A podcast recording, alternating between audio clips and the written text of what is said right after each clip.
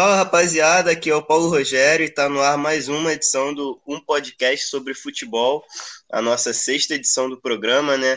Estamos aí, sobrevivendo até agora. É, uma salva de palmas aí, rapaziada, para iniciar o programa naquele ritmo.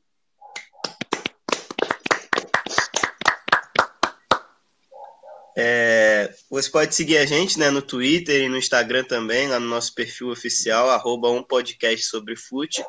Eu sou Paulo Rogério, pode me seguir lá no Twitter também, arroba paulorogério98. E vamos dar as boas-vindas para a rapaziada. Nosso time hoje está meio desfalcado, mas a gente vai tentar seguir o ritmo. Fala aí, Henrique, se apresenta aí. Fala aí, tranquilidade.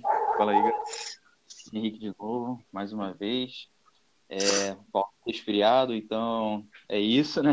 Mas tá frio mesmo aqui no Rio. Mas tá bom, tamo junto e vamos seguir mais um podcast. E tá frio, mas a gente vai seguindo da maneira que dá, né? Agora fala aí, Gustavo. Fala aí, pessoal, aqui é o Gustavo. É, quem quiser me seguir no Twitter é GusLaurindo. Lá eu falo sobre um monte de coisa, especialmente futebol. Então vamos começar nosso programa aqui, né? Vamos hoje finalmente a gente vai voltar com aquele quadro lá que a gente fez nas edições anteriores, que é o Para o Ímpar, onde a gente apresenta dois pontos de um assunto e debate o que seria melhor. E aí, alguém quer soltar algum aí? É, ah, posso soltar um aqui? Vai. Manda. Vou falar Vou falar o seguinte, é com este mercado, Chelsea é favorito ao título, sim ou não? Da Premier League, né, que você diz. Da Premier League ou da Champions?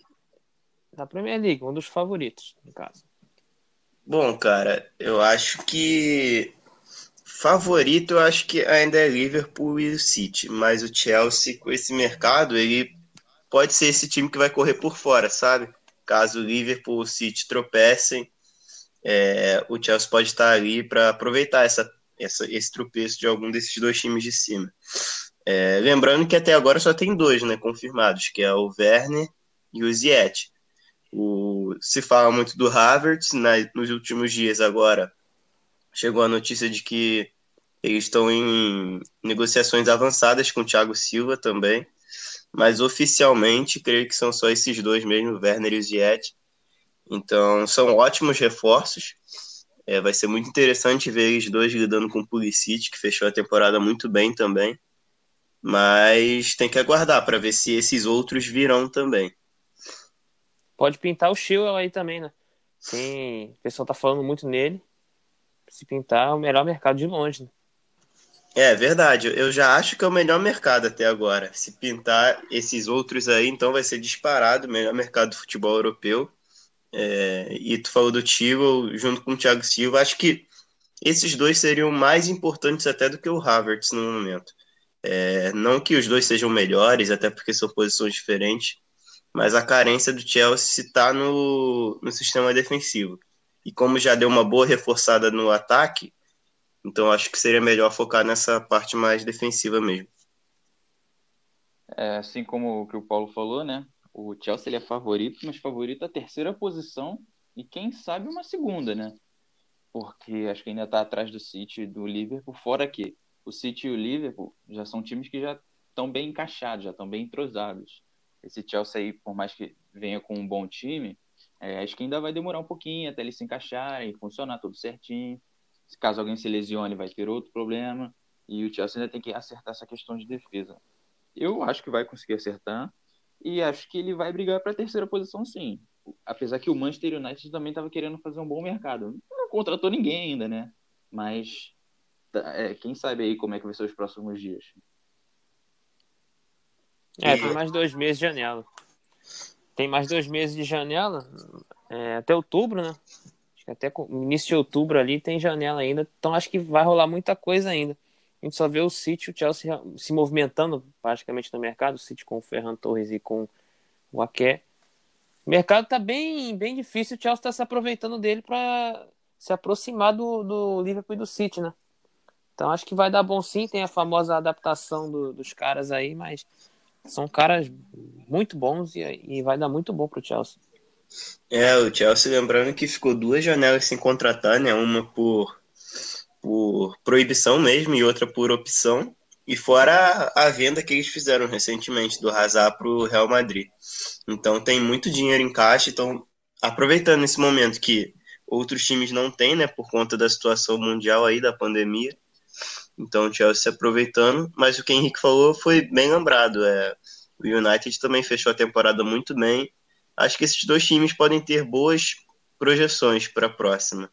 É, os dois vão brigar ali. Acho que a gente tem um top 4 bem definido agora no início. Lógico que a temporada é grande e muitas coisas podem acontecer. É, mas de início seria City e Liverpool os meus favoritos e Chelsea e United aí correndo por fora mesmo. É, vai ser isso mesmo, provavelmente. A menos que, por exemplo, sei lá, o Arsenal consiga contratar alguém, porque o Arteta veio num bom trabalho, faltavam alguns jogadores. Eu não sei ainda, não sei se vocês viram, mas acho que o Aubameyang ainda não renovou ou já renovou, vocês sabem? Porque o Alba é um jogador super importante. Eu acho então, que dependendo... acho que ainda não. Tá, tá em negociação ainda. Dependendo das contratações que façam, talvez ele possa vir chegar forte também. Contratou o William, né? Você esqueceu de dizer. É, pegou, pegou o William, isso, pegou o William, mas é que o William, ele, pro time que tem, ele vai ser reserva, né, cara? Não é, não, não é para mudar, não é para mudar o patamar do time a contratação do William. É, Tá Exatamente. perto do Gabriel Magalhães do Lille, né? Zagueiro. Acho que esse vai é, ser o próximo um reforço assim. Eu vi isso aí também, mas eu não sei se ainda se confirmou. Eu também não sei se esse Gabriel Magalhães é bom. Você conhece? Sabe se é bom? Bom, cara, o Lille, como um todo, tem um time que é super talentoso, né? Você tem vários jogadores lá que, que são bons. E alguns até saíram. Ano passado o Arsenal mesmo pegou o Pepe né? Pagou muito caro por ele. Esse ano o time do Lille também vendeu para o Napoli o Onzihen, é, atacante, muito bom jogador. E o Gabriel Magalhães é um desses, né, cara? É um bom jogador, um zagueiro aí que é canhoto e pode dar bom pro Arsenal, né? É uma contratação que não é tão cara quanto, quanto outros zagueiros. É uma aposta, eu acho que é válido. E para a defesa que o Arsenal tem hoje, é, exatamente, Gustavo. Eu confesso que não conheço esse Gabriel Magalhães, mas o Arsenal realmente precisa de defensores, assim como o Chelsea, né, que a gente citou. E o Lille, você bem falou aí do PP, que o Arsenal foi atrás um tempo atrás já. E também mais atrás ainda, voltando um pouquinho mais, o Hazard veio de lá também, né? Então é um time que tem uma tem garotos que aparentemente eles desenvolvem muito bem esses garotos e projeta eles para o mercado. É, é o famoso, é, eu vou chamar ele assim carinhosamente, Borussia da França, né? que observa muito bem os garotos e, e faz vendas muito boas. O Lille está fazendo um bom trabalho nisso. Acho que o Gabriel Magalhães vai ser mais um dessa safra aí que está prometendo. É, exatamente. É, vamos aguardar para ver. E agora vamos pro outro para o ímpar. Você tem aí, o Henrique? Ou quer que eu solte o meu? Solta o teu aí que eu tô pensando num aqui ainda. Caraca, é uma luta. Os apresentadores têm uma semana para pensar, o cara deixa para pensar enquanto tá rolando o programa. Mas vamos lá. É, eu preparei uma situação meio que hipotética aqui. Eu tô julgando o Henrique, mas eu também pensei de última hora. É, o que vocês acham que é mais importante para o jogador? Vencer uma Copa do Mundo ou uma Champions League? Pô, Eita. Copa do Mundo. A menos que você seja um jogador do Sudão. Aí você não joga Copa do Mundo. Aí é uma Champions League. É, eu acho que tem, tem controvérsia nisso aí, porque, por exemplo, a gente teve um polonês agora que acabou de ganhar a Champions League, que é o Lewandowski. Tu acha que para ele ele dá mais importância para a Copa do que vencer uma Champions League? Ah, cara, eu acho que ele dá é, foco mais na Champions, porque, primeiro, ele é um jogador de altíssimo nível na Europa há muito tempo, no time competitivo há muito tempo, e essa segunda final dele, e agora ele ganhou, porque outra ele perdeu. E ele tem futebol para ele tinha futebol e num time que poderia ter ganhado até mais. Entendeu? Já que já bateu várias vezes nas semifinais ou próximo disso. Agora, na Copa do Mundo, cara, a Polônia, se passar na fase de grupos, é lucro. Entendeu? Então, ele, se ele tiver uma autoconsciência de que, ok, aqui nesse time, no caso o Bayern, eu posso ganhar Champions mais fácil. e eu ainda não conquistei, mas eu pretendo, já na Polônia, cara, provavelmente eu não vou ganhar nenhuma Eurocopa, quem sabe uma Nations League, né? Não sei se. A Nations League é até mais fácil do que uma Eurocopa, por assim dizer, né? Não sabe se ele vai ganhar isso. Então, cara, acho que talvez a Champions é onde ele possa ver. Agora, se ele pudesse ganhar uma Copa do Mundo pela Polônia, acho que certamente ele ia querer isso. Eu acho que ele trocaria essa Champions pela Copa do Mundo com a Polônia, sinceramente. Porque é. ele, uhum. como vocês falaram aí, é, a Champions, ele ele tem mais chance de vencer pô, do que a Copa do Mundo com a Polônia. A Polônia não passou, acho que não passou da fase de grupos na última Copa, né? Então... Inclusive foi uma decepção, né? Eu esperava que passasse. Pois é, e era cabeça de chave. Pois é. Não passou. Então, cara, eu acho que é muito complicado para ele ganhar uma Copa com a Polônia, por exemplo. Agora, se o cara é brasileiro, é... óbvio que é... hoje em dia a gente vê jogos da Champions e tudo mais, a gente até sonha assim, pô, um menino que, que joga na base, ele vai sonhar com jogando a final de Champions. Mas eu acho que em termos de idolatria é, assim no seu país, a Copa do Mundo vai te dar isso, né? Claro que se você for um dos principais jogadores. Às vezes você pode ser um, jogador lá na Copa que você só participa mesmo e ganha. Mas eu acho que a Copa do Mundo tá um pouquinho à frente, assim. É o país, né, cara? Você representa o seu país, você quer ganhar. É, eu acho que isso varia muito de jogador para jogador, varia da situação. Eu acho que, no geral, a Copa do Mundo é mais importante, né? Até pela periodicidade dela, ela acontece apenas de quatro em quatro anos, então dá uma importância maior, porque se você perder, você só vai ter a chance daqui a quatro anos você nem sabe se vai jogar de novo.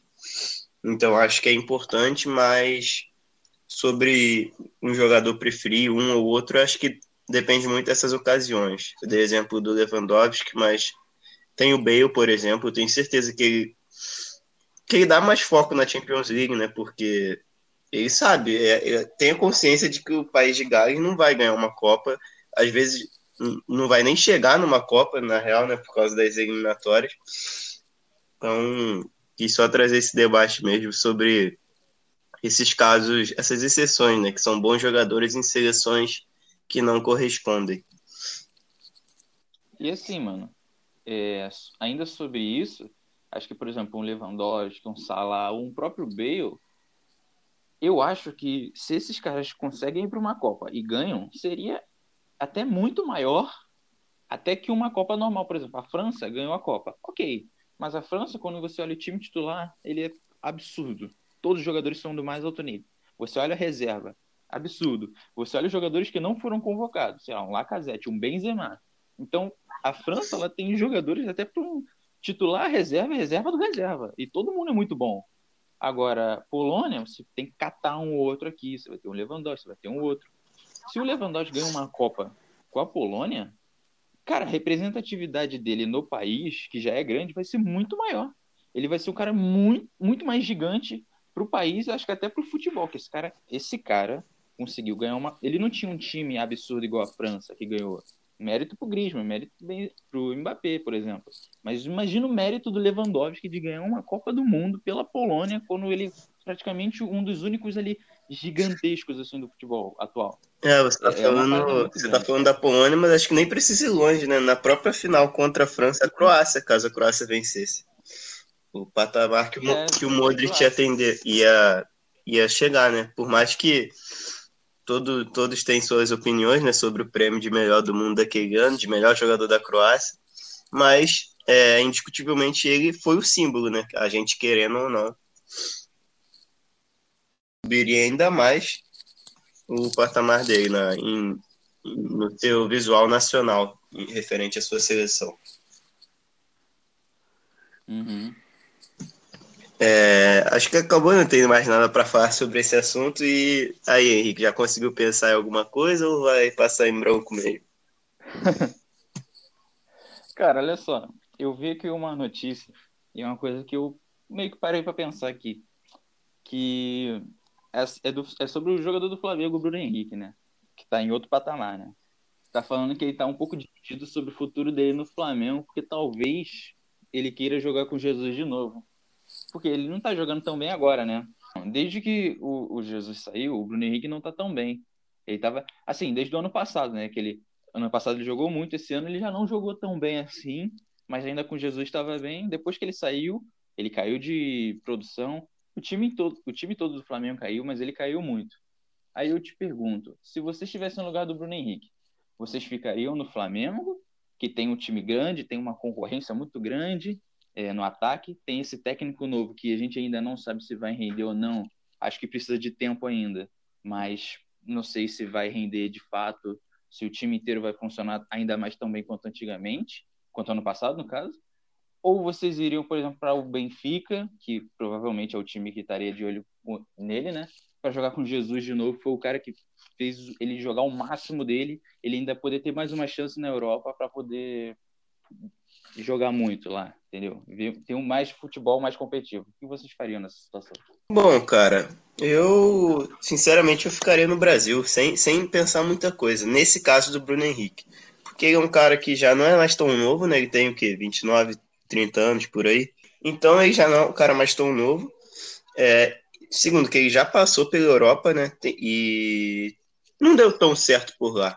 Tanto que tem gente que nem sabe que o Bruno Henrique jogou na Europa, jogou Champions League pelo Wolfsburg. Então, eu acho que o que ele tinha para fazer lá, ele já tentou, dando certo ou não, passou o tempo dele lá. Ele voltou, jogou bem no Santos e agora construiu uma idolatria no Flamengo. O ano dele de 2019 foi incrível e aqui ele tem muita moral, sabe? Aqui ele foi onde ele despertou o melhor futebol da vida dele, aqui que eu digo no Flamengo. E se fosse ele, eu não voltaria, não. Até porque vai voltar para jogar com Benfica. Qual seria é, a expectativa dele lá?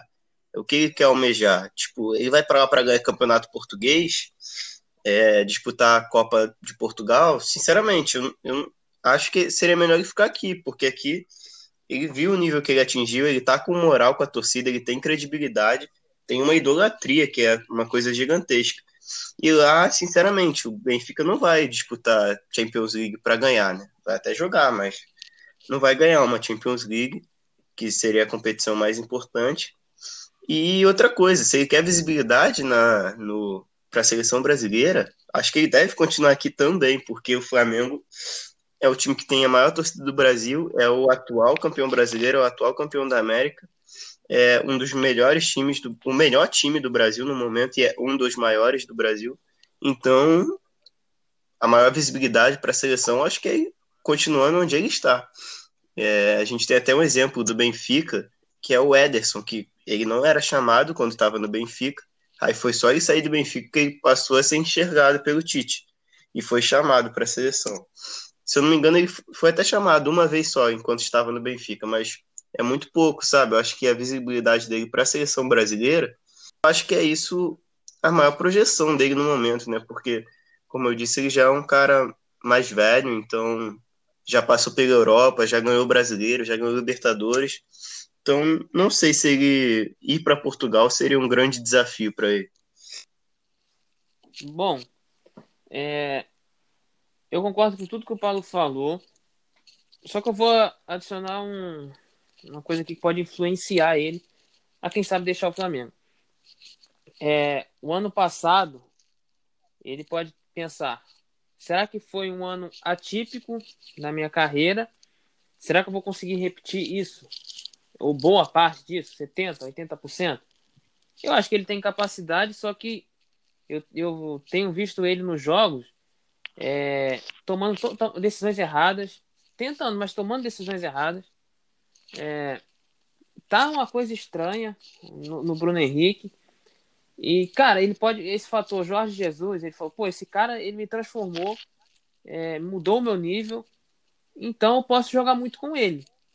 Mas é como o Paulo falou, o Benfica não vai disputar Champions, ele vai brigar pelo campeonato português e se ganhar. Porque o Porto tem, tem um time muito forte para Portugal.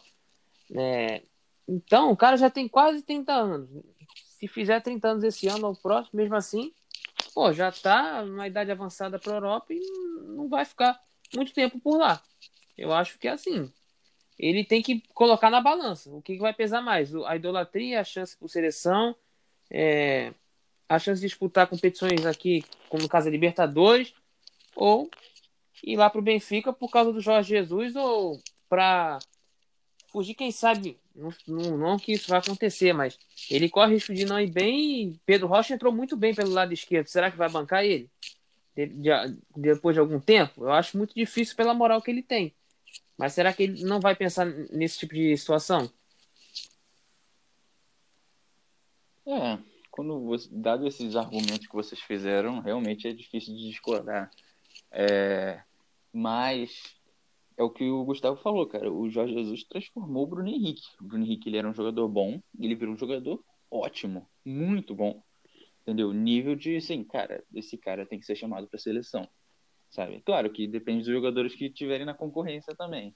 Mas eu não, eu, eu não sei se o Bruno Henrique repetiria aquele ano que ele fez. Talvez o, o Jorge Jesus tenha sido o cara que fez aquilo acontecer. Entendeu? E aí eu fico pensando, será que agora que o Jorge Jesus saiu, talvez ele não consiga repetir o que ele repetiu no ano passado. Então talvez ele não consiga jogar naquele máximo nível para uma seleção. Talvez ele indo para lá, ele consiga voltar a jogar muito, vai receber um salário maior ainda. Não sei se ele aspira os títulos portugueses assim, mas talvez seja uma questão só de futebol mesmo, entendeu? Ah, porque aqui no Flamengo ele já ganhou tudo. Aqui ele tem moral com o time, mas não, não necessariamente com esse novo técnico. Esse novo técnico não tá botando o Arrascaeta, botou o Arrascaeta no banco e é isso. Botou. O Arrascaeta tem uma moral, mas bancou e é isso. Ele pode fazer isso com o Gabigol, ele pode fazer isso com o Bruno Henrique, porque a moral dele é com o time, não com o técnico ainda. O técnico novo, ele bota quem ele quiser. Mas é só questão de futebol mesmo, sabe assim? Do, do nível que o Bruno Henrique pode jogar. Porque de resto, realmente não faz muito sentido ele querer sair, não. Agora que vocês falaram isso, eu realmente estou convencido. É, cara, falando. É, não sei. Quer falar, pode Gustavo? Ir. Não, pode ir. É, tipo, falando de nível técnico, é... Lembrando nosso saudoso Carlos Alberto. Mas, enfim, é... eu acho que, minha humilde opinião, tá? Eu acho que ninguém ninguém é muito forte, mas eu acho que Gabigol, Bruno Henrique, esses caras não vão atingir o nível que eles jogaram na temporada passada. É, foi um ano tipo que deu, deu tudo muito certo para o Flamengo. O técnico chegou, eles encaixaram certinho, não precisou de muito tempo para adaptar, teve um início meio conturbado, entre aspas, mas logo fluiu, e o time encaixou muito certinho, casou, e estava todo mundo tirando seu máximo e o treinador sabendo tirar de cada um seu máximo.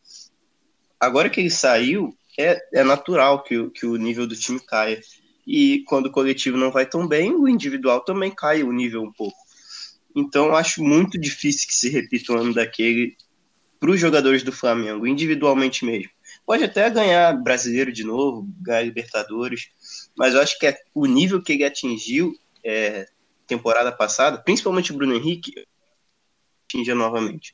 O Gabigol até pode ser que atinja, porque é um jogador mais novo, tem muito, muito mais anos de carreira pela frente. Mas o Bruno Henrique, como ele já, já é mais velho e tal, e tá passando por essa transição agora no Flamengo, a gente nem sabe se esse técnico vai ser o técnico que vai prosseguir na temporada, né? Ele já está sendo muito criticado e a gente sabe que a pressão da torcida do Flamengo é muito grande. Então, é, eu acho que ele tem que ter consciência que aquele, que aquele ano, o ano passado, no caso, foi um ano atípico, foi um ano muito, foi um ano excelente, mas foi atípico. Não que ele seja ruim, não, o Bruno Henrique é um bom jogador, mas o 2019 dele foi fora da curva, foi totalmente. Todo mundo esperava uma coisa dele, ele entregou quase o dobro daquilo, sabe? Então, acho que não deve acontecer de novo e ele tem que ter consciência disso, pelo menos é a minha opinião. Olha, eu acho assim. Cara, eu também concordo com o Paulo. Não acho que é, o Bruno Henrique vai repetir essa forma. É, eu acho que, não sei se 70%, 60% é, dessa forma. Cara, do jeito que ele tá jogando, simplesmente, se tivesse torcida no estádio, eu não sei como a, a torcida do Flamengo estaria reagindo a essa atuação, essas atuações do time e do Bruno Henrique. O Bruno, o Gabigol, ele tá muito mal. Eu acho que ele às vezes nem tenta, ele e quando ele tenta ele faz coisa errada. Mas por exemplo, no pênalti ele pegou para bater, as duas vezes empatou. Teoricamente decidiu saiu como um herói, entre aspas, né? É... já o Bruno Henrique eu não tenho visto isso nele. Eu, eu vejo o Vitinho, por exemplo, entrou, mas ele entrou no jogo contra o Grêmio Botafogo, mas ele estava tentando, estava chutando, finalizando. Eu não sei se o Bruno Henrique era totalmente dependente do Jesus, mas, pô, até quando será que ele, ele vai voltar a ter uma, pelo menos uma boa forma, fazer gols? Pelo menos de um a cada dois jogos, ou um a cada três tudo mais. O fato é que ele precisa aparecer.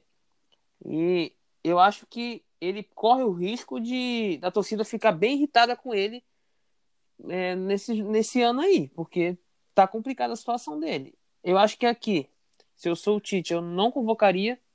Eu acho que é um jogador tipo que vai 30 anos, não é questão de futebol, ele é um ótimo jogador. É, pro nível do futebol brasileiro, então nem se fala.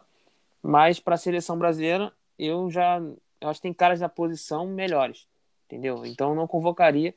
Então acho que ele pode colocar isso na balança também e quem sabe ir para Portugal. Ou caso ele decida ficar, ele precisa mudar a postura dele. Eu acho que ele tá, tá tentando, mas está fazendo muita coisa errada. É, às vezes some, mas nem, assim, finalização não vejo ele tentando tanto. Vejo ele tentando driblar, tocar, achar alguém, mas finalização acho que ele precisa é, se esforçar mais. Porque não tá chutando a gol. O Vitinho mesmo não é discutível a qualidade técnica dele pela torcida do Flamengo, que muita gente taxa ele como ruim. Eu discordo. Mas, por exemplo, ele pega, corta e chuta. O Bruno Henrique já corta, dribla um, às vezes tenta dar um drible, às vezes erra, às vezes acerta, mas eu não vejo ele chutando, finalizando.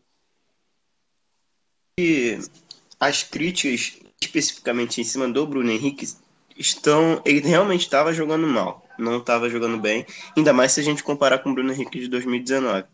Mas nesse último jogo, por exemplo, contra o Botafogo, é, acho que até uma opinião impopular a minha, eu não acho que ele foi tão mal nesse jogo.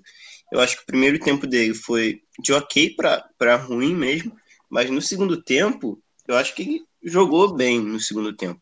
Acho que ele tentou, principalmente pelo lado esquerdo ali, causando muito calor no, no lado direito do Botafogo, né? Tanto que ocorreu a substituição ali com a entrada do Barrandegui no segundo tempo, até para segurar mais é, essas investidas do Bruno Henrique junto do Felipe Luiz, que fez um grande jogo também. É, eu acho que ele pelo menos tentou. É, se a gente fizer uma comparação com outro jogador, o Gabigol. O Gustavo falou bem, quando teve o pênalti ali, ele foi, botou para dentro e salvou o time de duas derrotas.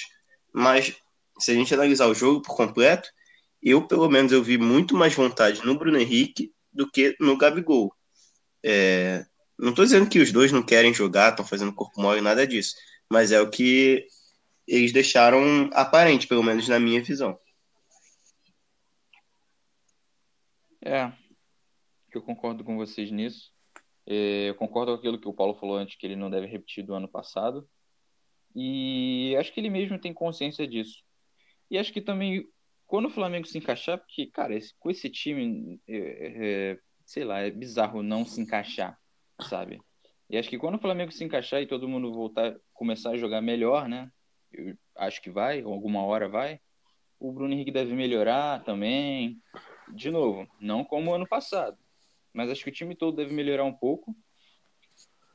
É, e aí, se não melhorar, cara, porque daqui a pouco vem Libertadores aí em setembro, né? Se não melhorar, sei lá, cara, no, no ano que vem ele pode acabar saindo, né? Mas até lá, até pelo menos daqui a seis meses, até metade do campeonato, até depois das fases de grupo da Libertadores, é, a gente pode ter outra visão do Bruno Henrique, né?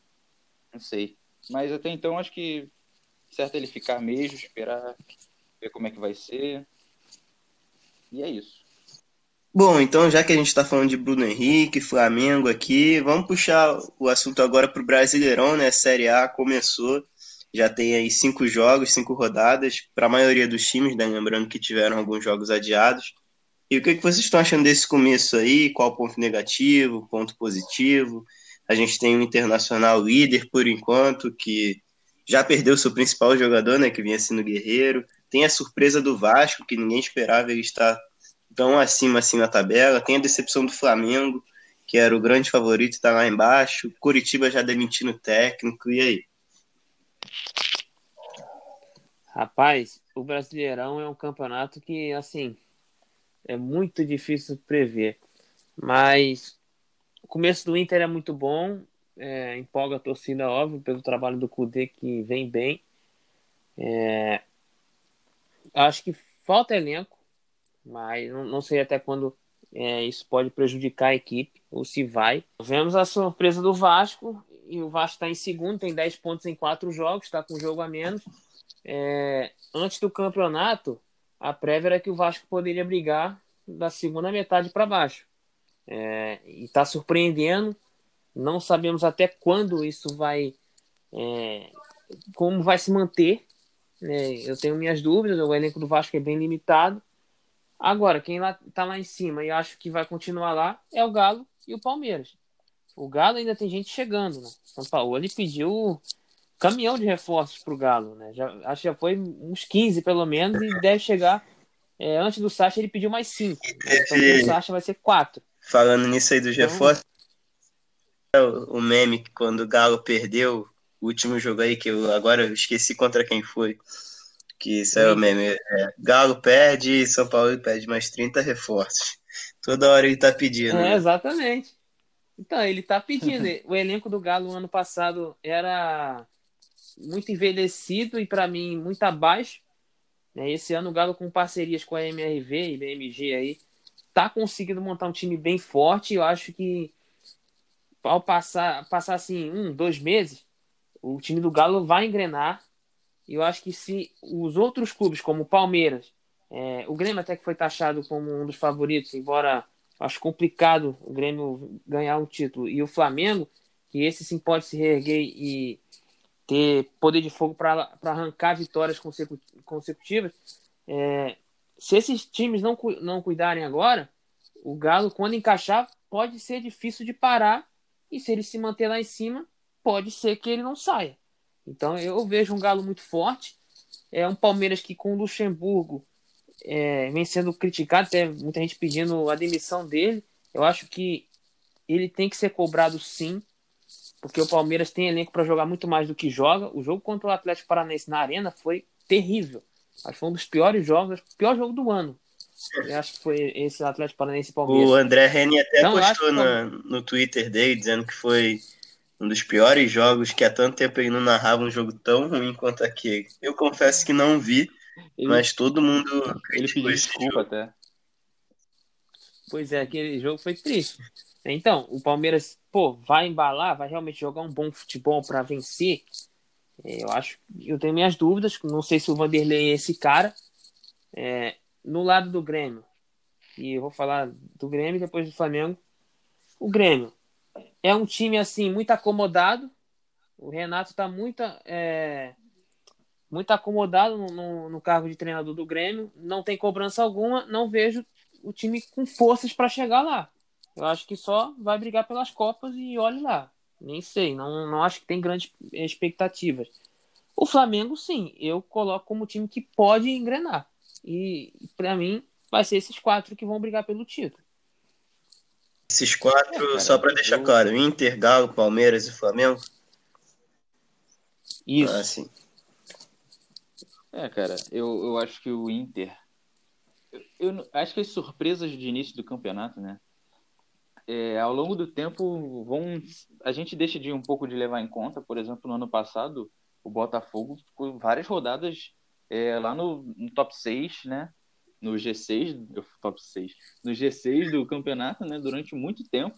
E, e no final do campeonato estava quase rebaixado, entendeu? Lutou para sair ali, depois no finalzinho ficou mais tranquilo, porque a galera que estava no rebaixamento queria muito ser rebaixado, né? O Cruzeiro horroroso. O passado foi forte a briga. Mas. É, exatamente. E então, por exemplo, o Vasco agora está em primeiro, mas, cara, eu não sei se vai durar muito, não. Eu acho que se continuar desse, desse jeito que está jogando, vai conseguir umas vitórias, aí uns pontos de início, vai ser legal, mas depois eu não sei se tem elenco para continuar. O Atlético, acho que, como o Gustavo falou, vai melhorar, vai vir os reforços. e só tende a crescer, crescer e vai ser um dos disputantes do título, o Internacional. Como o Paulo falou, perdeu o melhor jogador, né, que é o Guerreiro, é, que estava fazendo gol, estava muito bem, fez três gols em três jogos, não foi? Ou quatro jogos, alguma coisa assim. E se machucou, vai ficar fora a temporada inteira, cara. É uma perda muito grande. Só que esse novo técnico faz o Inter jogar bem. E o Inter, ele já era um dos favoritos ao título para mim, entendeu? E vendo os jogos você percebe o porquê disso. O Palmeiras era o time do Dudu, né? Perdeu o Dudu, acabou o time, e é um absurdo isso. Tem que ser cobrado, como o Paulo, o Gustavo falou do Luxemburgo. E mais quem tem aqui? Estou olhando aqui os times. O Grêmio, né? Vocês acham que o Grêmio, o Renato já tá um pouco desgastado no Grêmio, já tá na hora de trocar? É. Eu, eu vejo o jogo do Grêmio. Tá sim, mano. Tá sim. Eu acho que assim, 2018 foi um ano que teve aquela polêmica contra o River, beleza. Você vai para 2019, você via um time que a, a montagem do elenco é, não foi boa. Galhardo, Léo Moura, Paulo Vitor. Você já viu que ia dar muito errado. Então eu acho que as semifinais da Libertadores e, e acho que foi o quarto lugar no Brasileirão foi ok. É, pelo que o time tinha de defeitos, eu acho que foi ok. Agora esse ano. Você... Chegar, né? É, você vem para esse ano de 2020, você contrata um Vanderlei, que é um bom goleiro. Você contrata dois laterais muito bons, que é o Orejuela e o Vitor Ferraz, resolvendo o problema. Né? Você traz do outro lado um Caio Henrique que acabou saindo, mas você tem ainda o Cortez e o Guilherme Guedes, que é um garoto. Ainda difícil saber o que, que vai. como vai ser o desempenho dele. É, mas você olha no meio campo, você tem opções como Matheus Henrique, é, Maicon, que embora tenha é, muito desgaste físico e tudo mais, você tem caras para rodar, você tem Darlan, você tem Lucas Silva, é, você tem bons jogadores. Jean-Pierre é um ótimo jogador, mas, cara, o Renato não, não me parece assim, querendo, ajudando o Jean-Pierre. O Jean-Pierre é um cara que tem uma cabeça muito complicada. Ele é meio mimado, falando da, da a, o português bem básico. Ele é um cara que precisa assim de toques para desenvolver seu futebol, desenvolver sua melhor forma. E cara, não tem condições. O Alisson é titular desse time. A torcida critica muito o Alisson e outros não. Mas o Alisson, ele basicamente ele só tá ali pela por ajudar na marcação do lado direito. Ele no ataque, embora nos últimos jogos ele tenha melhorado, tenha achado até uma assistência muito bonita pro PP. Então, cara, o Alisson tá, tá se mantendo muito tempo como titular e, e não, não vejo por quê. E as contratações agora, os pedidos do Renato para esse meio de temporada, eles foram terríveis. Eu, eu, não consigo ver o Luiz Fernando brilhando. Robinho, um jogador que caiu com o Cruzeiro no ano passado. Everton é um jogador totalmente que, que assim, depende do físico e esse físico vai estar bom? Não sei. Precisa de um reserva para o Diego Souza o que eu vejo nesse time é uma acomodação muito grande e um Renato desgastado muito por, pelos seus erros, pela sua teimosia. Ele fala que empatar com o Ceará é normal. Ele tá dando uma de Abel Braga. Todo mundo vai perder pontos pro Ceará. Mas aí você olhou pro Ceará até a rodada passada, quantos é, pontos os times perderam pro Ceará? Foi, foram dois, e foram no Grêmio. Então essas decisões têm sido terríveis. Eu acho que o trabalho do Renato tá se desgastando cada dia mais. É, eu concordo com vocês. Eu acho que muita gente, antes do campeonato começar, é, taxava o Grêmio como um dos favoritos e tal. Ficava naquela, Grêmio vai, não vai. Cara, eu, sinceramente, eu não aguento mais taxar o Grêmio como favorito no início do campeonato e o Renato ter outros focos no decorrer do ano.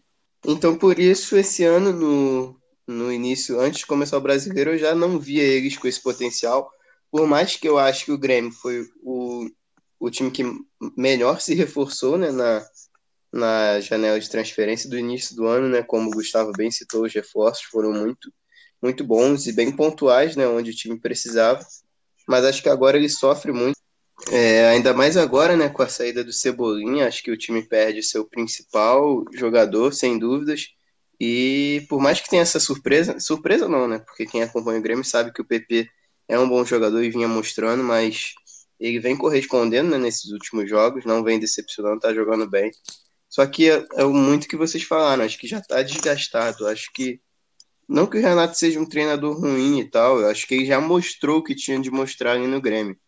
Eu, ficou muito com cara de fim de ciclo no final do ano passado. E como ele tem uma idolatria muito grande, ele é, é um nome muito pesado lá no Grêmio, né? Muito forte. Acaba sendo difícil tirar ele do comando, ou então mesmo dar até uma dura no Renato, né? Botar ele nos trilhos. Acaba sendo mais complicado, até pelo, pelo jeito que ele é, né? Muito orgulhoso e tal.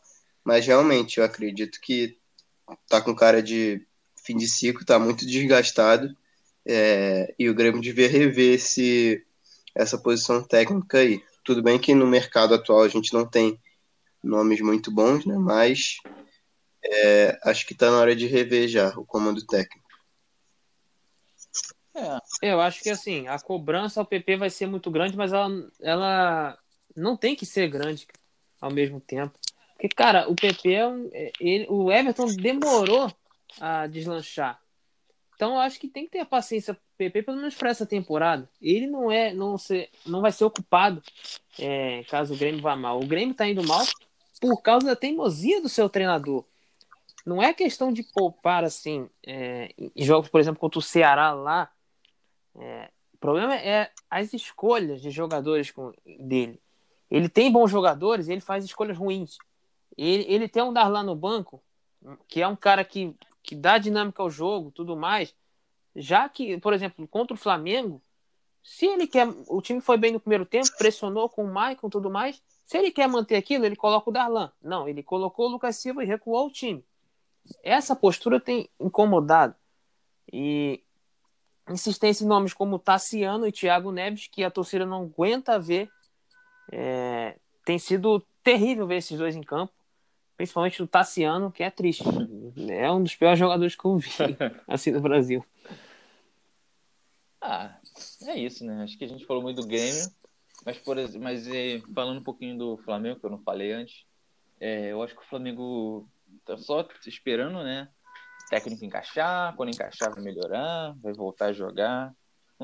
Não, deve voltar a jogar como foi com Jorge Jesus, mas o suficiente para disputar o campeonato. Não acho que com 16 pontos à frente do segundo colocado, mas talvez ali pertinho de um Atlético, de um Inter, né? E eu queria também que vocês me falassem um pouquinho do São Paulo, porque. Cadê o Diniz? Eu gosto do Diniz, mas eu não consigo ver São Paulo jogar, né, cara? Não dá certo, o Diniz não dá certo, eu não consigo entender, coitado.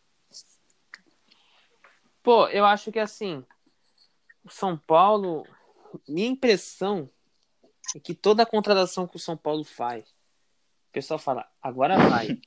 Mas parece que o São Paulo vai contratar 30 jogadores. Os 30 vai dar errado. Cara, é, é uma coisa sem noção. Daniel Alves tá lá, cara. E, e, pô, eu não acho que o Daniel Alves tinha que jogar de meia, sinceramente. Eu acho que não precisa disso. Ele pode jogar avançado, aberto pelo lado direito ou, ou sendo um ala.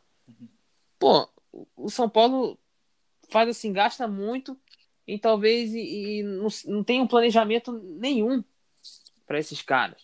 Ele simplesmente contrata por estrela, por, por destaque, porque a torcida que vai acalmar a torcida, a torcida vai empolgar. E quando vai ver no, no, no, no ao decorrer do ano, essa empolgação acaba pelo, pelos problemas que o time tem. É problemas fora de campo, é o Leco lá. Até quando que o Leco vai ficar no São Paulo? Acho que Diniz não, é, Diniz não é tão culpado. Ele tem sua parcela de culpa sim. Ele é um cara que ofensivamente eu não tenho tantas críticas a ele, que sempre dá aquela impressão de que o time dele finaliza mal, beleza, mas o problema dele, o maior, é equilíbrio. A defesa sofre demais. E eu acho que é por isso que o São Paulo às vezes não engrena dentro de campo. Porque fora já sabemos que dificilmente venha algo bom do Leco e da sua diretoria. Bom, eu acho que muita gente tá, no início falava, citava o São Paulo não como principal favorito, mas aquele time que talvez pudesse dar algo, né? Pudesse correr por fora, para ver o que, que ia sair dali. brigar mas... por vaga na Libertadores, né? Pelo menos. É, isso. É, eu acho que por Libertadores pode até brigar, mas título eu acho muita coisa. Ainda mais uhum. para um técnico que ainda não se provou, né? Vamos ser sinceros. O Diniz tem um estilo de jogo que agrada, mas ele não se provou totalmente, porque os times dele eles jogam da maneira que o pessoal gosta de ver, mas eles não dão resultado. E no futebol, o ideal é você ter os dois, né? Mas entre um ou outro, a preferência é você ter o resultado do que jogar bonitinho. Então, é, acho muito você botar o São Paulo como favorito ao título. É, também acho desnecessário aí, não lembro agora quem citou de vocês, de jogar o Daniel Alves no meio. É, mas acho que foi muito por conta daquilo que trouxe o Daniel Alves, aí logo depois trouxe o Juan Fran.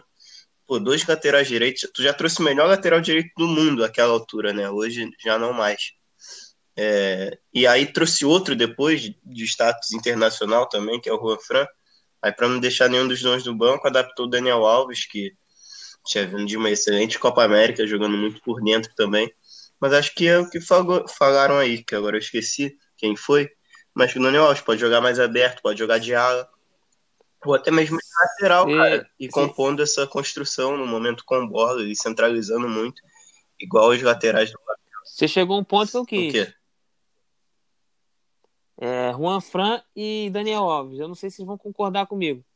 É, você acredita que o Juan Fran tenha fôlego para fazer o tipo, linha de fundo? No Atlético era um time que recuava. E ele é um lateral mais defensivo, certo? correto? Uhum. Porque o, o Juan Fran não, não, não ia para uma linha com três zagueiros. E o Daniel Alves aberto pelo lado direito, como ala, e o Reinaldo, que é um lateral muito ofensivo pelo lado esquerdo. Eu acho que é uma tentativa Pode ser, é uma boa opção. Mas eu, eu realmente não tinha pensado nisso. Pode dar muito mais. Pode dar muito jogo. Eu acho que falta também o Diniz pensar essas coisas. Cara, eu lembro do São Paulo e no Santos. Quando ele escalava três zagueiros, a torcida ficava revoltada. Então é um preconceito desnecessário com três zagueiros. Pô, você vai ter caras que vão atacar alas para atacar. Três zagueiros não é para retranca ou algo do tipo. Então, acho que o Diniz pode ter essa coragem. É, é realmente é uma opção válida, mas tipo, eu nunca vi o Diniz, pelo menos, fazendo isso. Nem no São Paulo, nem no Fluminense, nem no Atlético. No Atlético eu confesso que não lembro, porque tem um tempinho já. Mas não é característico, né? Então a gente não sabe se ele vai fazer isso. Mas enfim, é, é isso aí, cara. Eu acho que torcedor de São Paulo deve esperar ali, no máximo, uma Libertadores, um G6, quem sabe. Bom, então aproveitando que a gente está falando de Brasileirão, né? Vou relembrar vocês da nossa liga lá no Cartola, um podcast sobre futebol.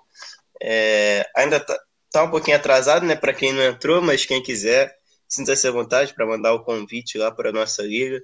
Ou então mandar o nome do time de vocês no, nas nossas redes sociais para a gente adicionar. Lembrando que tem gente entrando até agora, né? E a liga tá muito legal. Até agora a gente tem cinco rodadas, né? Se eu não me engano. Tá no meio da quinta rodada, no momento que a gente está gravando isso aqui. Não estou muito bem, mas não esperava nada além disso. Vocês aí, tem alguma coisa para falar ou não? É uma luta, meu amigo. O Cartola tá triste. Esse ano tá difícil você cravar alguém que que vai fazer um bom jogo e que vai somar muitos pontos, né? A gente tem alguns destaques, tipo o Marinho, assim, mas vê muitos gols de jogadores como, tipo, Daniel Bessa, é, assistência de Gabriel Lacerda, esses caras assim. O e, grande, pô, é difícil apostar, né? Às vezes você passa. Grande Kleber do Ceará também. Três gols já. É, o, o Kleber é, tem, tem esse destaque aí, o Kleber, jogando bem. Eu tô revoltado com o Cartola porque eu comecei benzão. Primeira rodada, benzão. Segunda rodada, pô. Aí agora eu já caí muito. Eu podia estar, tá, se for juntar todas as rodadas, com quase. Ali, quase uns 270 pontos. E eu tô, tipo, com 220, 219. Quer dizer, caí muito. É uma... Ainda mais essas últimas rodadas. A última rodada, nossa, foi horrível. Não quero nem lembrar. Mas eu quero, Mas é isso, né? eu quero destacar aqui um jogador da nossa liga que é famoso menino PL, né? Que em total de cinco rodadas ele tem os incríveis zero pontos somados até agora. Ele que esqueceu de escalar na primeira, ficou puto e não quer mais escalar. é um maluco. Então está em último na nossa tabela aqui. Enfim, mas já falamos de Cartola, de Brasileirão. Agora vamos falar um pouquinho do que aconteceu nesse final de semana, o grande evento que foi a final da Champions League entre PSG e Bayern de Munique. É, Bayern de Munique sagrou-se campeão, né, o sexto título para o clube. É, ganhou de 1 a 0 gol do improvável Coman, né? E o que, que vocês acharam da final? Gostaram? Achou que ficou abaixo? Foi justo? Não foi? Eu acho que ficou abaixo, sinceramente. Eu esperava mais. Esperava eu mais. Acho... Esperava muito mais do Neymar, é, do Mbappé. Eu acho que o melhor jogador do, do PSG foi o de Maria e saiu do time no segundo tempo. É...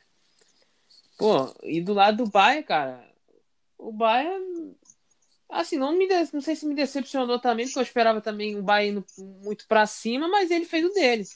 Né, todo mundo achou que o Bayern ia dar muito espaço, deu alguns espaços, sim, Neymar perdeu um gol cara a cara com o Neuer, Mbappé perdeu algumas outras boas chances, às vezes nem finalizando. É, assim, foi um jogo que ficou abaixo para mim. Eu esperava mais dos dois, os dois tentando mais. E, pô, o PSG que tava perdendo, um, um, um detalhe é que o cara me tira o parede, é, tava perdendo de 1 a 0 Ele me tira o parede, mantém mais um zagueiro como volante, que era o Marquinhos, e ele coloca o Verratti, ou seja, o Verratti é um jogador melhor? É, mas ele trocou seis por meia dúzia, posição por posição. Não era hora dele ousar ali e falar, vou botar o Icardi, quem sabe o Icardi tem a sorte de fazer gol. Caso eu empate, aí sim eu recuo o Marquinhos para a zaga é, e boto o Verratti depois no meio campo para preencher. De repente eu tirava o Kipembe ali e botava um atacante. Faltou ousadia para mim. Perdido por um, perdido por dois, três. Eu acho que foi isso. O PSG faltou ambição do técnico. Eu acho que o técnico ficou com medo de tomar mais gols e acabou ficando sem a taça do mesmo é, jeito. eu concordo contigo nesse ponto dessa substituição aí. Achei muito nada a ver também. É, você tira. O Verratti é um jogador de, de condução de bola, né? De bom passe, de boa distribuição de jogo. Mas é a mesma coisa que o Paredes faz.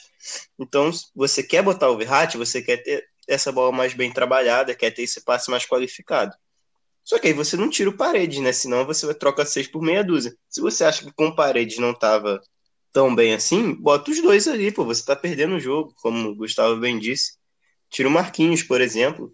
Você vai ter dois construtores já saindo de trás, sabe? Fazendo essa bola chegar nos homens da frente com maior facilidade. Mas enfim, acabou optando pela saída do Paredes. É... Outra saída que eu não gostei foi a do Ander Herrera. A gente estava criticando muito ele aqui nos últimos programas, nos últimos jogos, mas eu acho que fez uma boa final, sabe? Até surpreendeu. Para mim, foi o melhor jogador do PSG nessa final, muito por conta do Neymar e Mbappé terem decepcionado. É... Não que jogaram mal, mas jogadores como Neymar e Mbappé a gente espera muito mais, né? A gente espera que eles peguem o jogo e, e possam definir a qualquer, momento, a qualquer momento, ou botar alguém de cara pro gol, ou gerar perigo a, a todo instante, sabe? É, e não foi isso que aconteceu. O Mbappé, por exemplo, perdeu uma chance claríssima quando o jogo ainda estava 0 a 0 com passe, inclusive, do Ander Herrera. De cara pro gol, estou em cima do Neuer.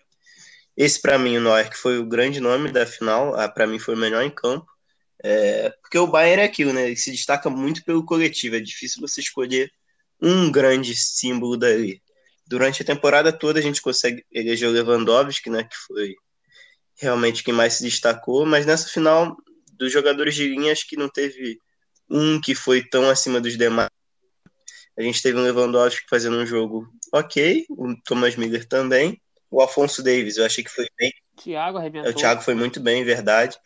O Alfonso Davis eu achei que fez, fez um jogo muito abaixo, sabe? Esperava bem mais dele. O Gnabry também foi muito abaixo. E destacaria o Thiago e o Neuer também, mas acho que o Neuer foi mais importante, até pelas defesas no primeiro tempo, no segundo também. Foi. Não foi. É, ele foi bem. Ele trabalhou bastante, mas não tanto assim, mas quando foi exigido, ele foi bem e salvou o Bayern. É, cara. Eu acho que o PSG, assim, ele passou da Atalanta e foi do Leipzig, né? É isso. É... Me parece que quando o PSG enfrenta time grande, Falta ousadia. Falta. E como eu falei, cara, você tirou parede pro Verratti. Eu nem tiraria o parede, porque o parede não mudou muita coisa do Verratti pro parede. Eu tiraria talvez um Kipembe e colocava o Verratti, eu colocava o Icardi. Agora, você morrer com o Icardi no banco, eu acho que não. O Icardi fez um jogo ruim contra a Atalanta?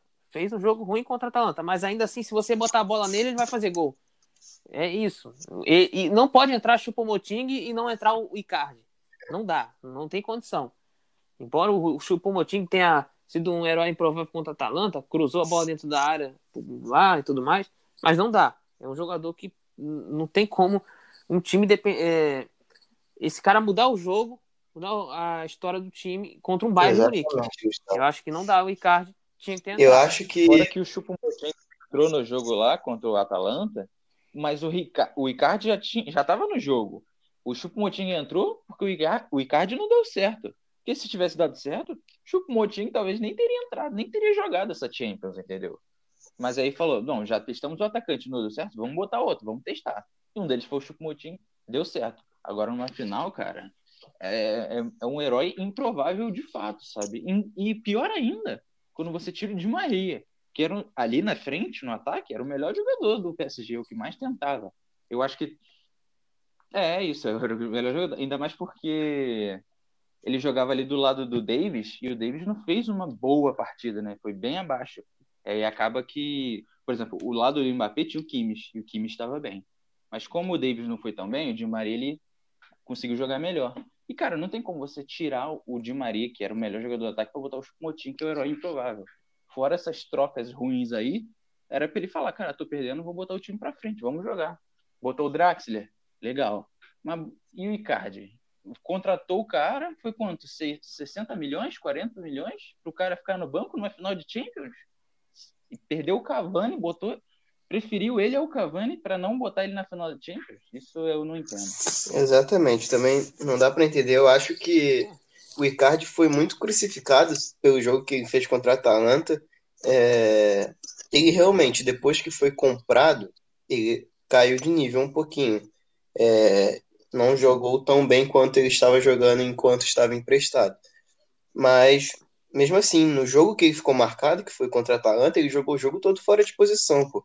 Foi o Icardi jogando pelo lado direito é, não voltando totalmente, mas tendo uma certa responsabilidade defensiva e não pisando tanto na área, sabe? E ele é um jogador de área, ele é centroavante, ele tem que estar perto do gol para fazer o pivô, para ganhar uma bola aérea, para empurrar uma bola para o gol, igual o show que o Moting fez no final.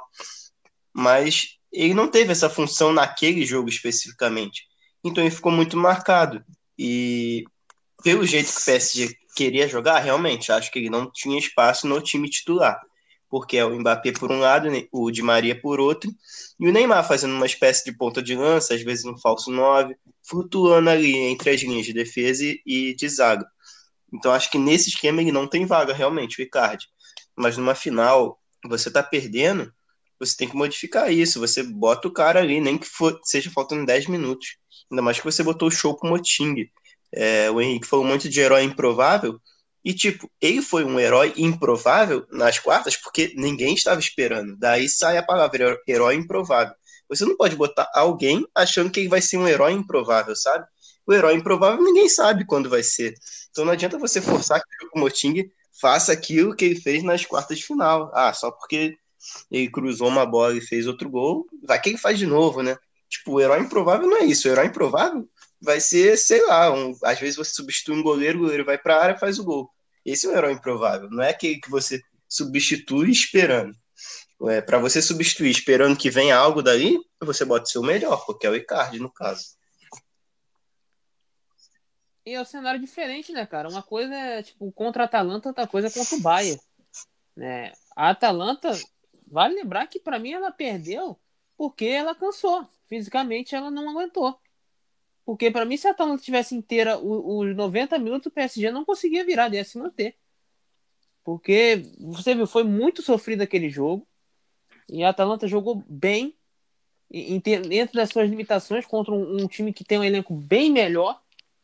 Né? Uma coisa é você decidir contra a Atalanta, outra coisa é você decidir contra o Bayern. contra o Bayern, o Icardi tinha muito mais chance de decidir dentro da área, não era fora de posição, porque fora o Icardi longe da área deixa de ser o Icardi matador. Então não tem condição. A, função dele é estar tá dentro da área. É, é para isso que, que ele está no futebol, fazer gols.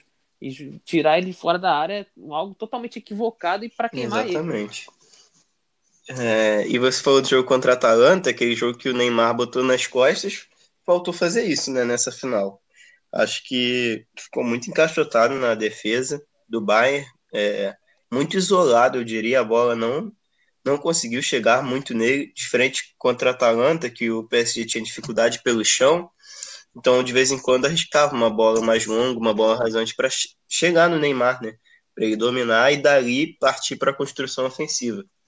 Faltou isso nesse jogo, já que não estava acontecendo, ele tinha que voltar, pô. Ele é a grande, grande estrela do time, é o grande craque tinha que voltar para buscar jogo, é, dar opção, movimentar, atrair um zagueiro para uma infiltração do Mbappé, atrair uma marcação individual para mexer nas linhas de defesa do Bayern. E ele não fez isso, ficou faltando, sabe? É, eu esperava bastante do Neymar nessa final, até por ele ser esse cara decisivo, que não treme em finais. Não acho que ele tremeu, mas acho que ficou faltando mais dele. É, cara, eu não acho que ele tremeu também, não. Eu acho que. Assim, cara, eu não gostei da ideia de, de do Neymar ali por dentro. Eu acho que tinha que ter mais alguém para colocar a bola pra gente pro Icardi. É, os dois ali. O, o Neymar, muita gente se esperou dele nessa história de pai um, igual o Cristiano Ronaldo faz. Gols. E para decidir dessa forma. Mas não é. O Neymar é muito mais construtor do que goleador, embora ele faça muitos gols, tá? Mas, pô, a, o, o Neymar ali dando passe pro Icardi, o Icardi ia meter gol. Agora, ele abriu o Icardi lá, no lado do campo e deixou o Neymar ali por, por dentro. Eu não gostei muito dessa ideia, eu não curti. Eu acho que o PSG tinha que ter mantido o que fez ao longo da temporada. Que eram os quatro juntos, de Maria, Neymar e Icardi. Exatamente. Eu acho que era assim. Era, era ofensivo 4, demais. 2, 2, 2. Não, não importa, você coloca ali é, é ofensivo demais? É, mas você tem que ganhar o jogo, foi o que tava dando e certo. É o jeito que você isso, joga, né, é, também, não é, tem por que mudar. É assim. É. Não adianta mudar e querer inventar, colocar o Icardi na ponta, Neymar como flutuando ali como um falso 9. Faltou esse cara pro PSG, o cara para fazer gol. E esse cara era o Icardi, era o único que tinha no elenco. Era o Cavani também, mas o Cavani não tá mais. É, então, mas aí pelo menos no segundo tempo você diz, né? Porque eu entendo ele repetir meio que a mesma formação do último jogo, que foi o time que foi bem, né? O primeiro tempo, eu não acho que foi tão ruim assim. Primeiro tempo, o PSG chegou, teve chance, Neymar perdeu lá o gol de cara, mas também mérito do Neuer, né? É, mas o, o, PSG tentou, sabe? O time foi bem. O primeiro tempo, eu acho até que, por mais que o, o Bayern tenha levado a, uma vantagem assim por ter mais controle de jogo, o PSG ele teve suas chances, entendeu? É, o Gnabry não teve um, um, grande jogo, o Lewandowski também não, entendeu? O Davis também não. Agora, os outros jogadores todos jogaram em alto nível. E o PSG tinha que, por exemplo, viu que o Davis não estava também, apostar mais ali no Di Maria. Mas toda hora apostava no Mbappé do lado esquerdo, com o Neymar. E ele, o Neymar estava super marcado e super isolado. É, no segundo tempo, de fato, tinha que botar o time todo para frente. Vamos tentar, vamos fazer gol. Já estamos perdendo, vamos para cima. Entendeu? É, mas Cara, eu não sei, é complicado. Eu acho que o PSG, ele, por boa parte do, do jogo, ele teve algumas chances. Aquela do Mbappé, que ele perdeu, pô, cara, é, o jogador não pode perder uma daquelas, sabe? É complicado, cara, é complicado demais. Porque o é muito difícil falar isso. Mas é aquela é, coisa. É, é, é, o melhor time agora, sabe? O Bayern, ele, ele, do início ao fim do gol, ao ataque, os 11 titulares todos estão do mais altíssimo nível é muito complicado isso, o, botar isso em questão, sabe? É aquela coisa. É, o Mbappé e o Neymar, eles fazem muitos gols, mas eles têm muitas chances. E eles não, eles perdem muitos gols bobos. Então, um 9 ali, pô, eu, eu acho que o Icardi, numa dessas, ele botava pra rede, sinceramente. Não tô dizendo que o Icardi é melhor que os dois, não, pelo amor de Deus. Mas o Icardi é matador. E assim, o time do Bayern, todo mundo sabe que é um time dominante, é, fisicamente muito bom, mas, cara, o Bahia dá chance para você fazer gol. Contra o Lyon, o Lyon perdeu muito gol. contra o Barcelona, o Barcelona no começo do jogo perdeu muito gol. Então o Bayern te dá a chance de você fazer gols. Eles confiam demais no e a linha é muito alta, o Neuer às vezes salva, mas às vezes não dá. Às vezes o cara sai de cara com ele. Entendeu? Então, eu acho que assim, faltou esse matador. Um pouquinho aí sobre o esquema que o Gustavo falou, né? De jogar com Mbappé, Di Maria, Neymar e Icardi. Eu acho que no primeiro jogo contra a Atalanta foi até plausível ele mexer, porque ele não tinha o Di Maria, não tinha o Mbappé 100%, então era um time bem desfalcado, né? Então ele teve que adaptar ali, mas nos outros jogos, contra o Leipzig, por exemplo, até contra o Bayern, por que ele não voltou com esse esquema, sabe? É, nesse 4-4-2 ou um 4-2-2-2, que seria o Neymar pela esquerda, é, centralizando muito, o Mbappé mais à frente com o Icardi, o Di Maria pelo outro lado. Era esse o esquema que o PSG, PSG jogou a temporada inteira. Então ele mudou nos últimos três jogos ali da temporada. É, então não entendi muito bem. E não acho não sei se o Icardi faria essa diferença toda. A gente está enchendo a bola dele aqui, né? Mas é, ele podia pelo menos ter tentado, né? Podia ter pagado para ver. Mas nem isso ele fez. Ah, cara, eu, eu, de novo, eu não critico muito ele não ter colocado o Icardi no jogo contra o Leipzig, já que ele tinha ido mal contra o Atalanta. E ele não botou porque acabou que não precisou. O time foi bem, o time dominou do início ao fim praticamente o jogo. Então ele falou: ó, não precisei do Icardi nesse jogo, então eu entendo. Eu só não entendo ele não colocar o Icardi, pelo menos no segundo tempo desse jogo contra o Bayern. Agora, ele não botar titular, aí acho que tudo bem, porque o Icardi não estava bem mesmo. Esse pós-parada do PSG é, não teve tantos jogos, mas do pouco que eu vi, o Icardi não foi tão bem assim quanto se esperava, ainda mais nesse jogo da Champions. Então é compreensível. O que não é compreensível é o segundo tempo. Bota o time para frente. Vai fazer o quê? Bom, então é isso, rapaziada. Chegando a mais um fim de edição aqui do nosso um podcast sobre futebol, nossa sexta edição, né? E obrigado a você que nos ouviu até agora, nos acompanhou. Se você quiser dar uma moral lá, seguir a gente no Instagram e no Twitter, lembrando que é arroba um podcast sobre fute. É só seguir a gente lá. Eu sou Paulo Rogério, é, no Twitter, arroba Paulo Rogério98. E tamo aí, valeu galera, valeu Henrique, valeu Gustavo. Querem se despedir aí? Valeu, cara. É, é, agradecer aí vocês mais um programa muito bom. E agradecer a galera aí que tá acompanhando, tá fazendo a gente crescer. Espero. Compartilha para geral aí, manda para todo mundo. Dá essa moral. É, esperamos crescer cada dia mais. Quem quiser seguir lá de novo no Twitter, arroba Guslaurindo. E é isso. Valeu, Paulo, e abraço a todos. Valeu, galera. Valeu por mais um podcast aí. E vocês também, ouvintes, por estarem ouvindo a gente mais uma vez. É, quem quiser me seguir lá, arroba Rick Gomes 71. Não vou ficar falando 71 porque eu acho que fica chato. Então, arroba Rick Gomes 71. E, de novo, né, para quem quiser entrar na Liga do Cartola, só mandar lá o convite, um podcast sobre futebol. É isso, encerrando aqui, até a próxima terça-feira. Valeu, galera. Tamo junto.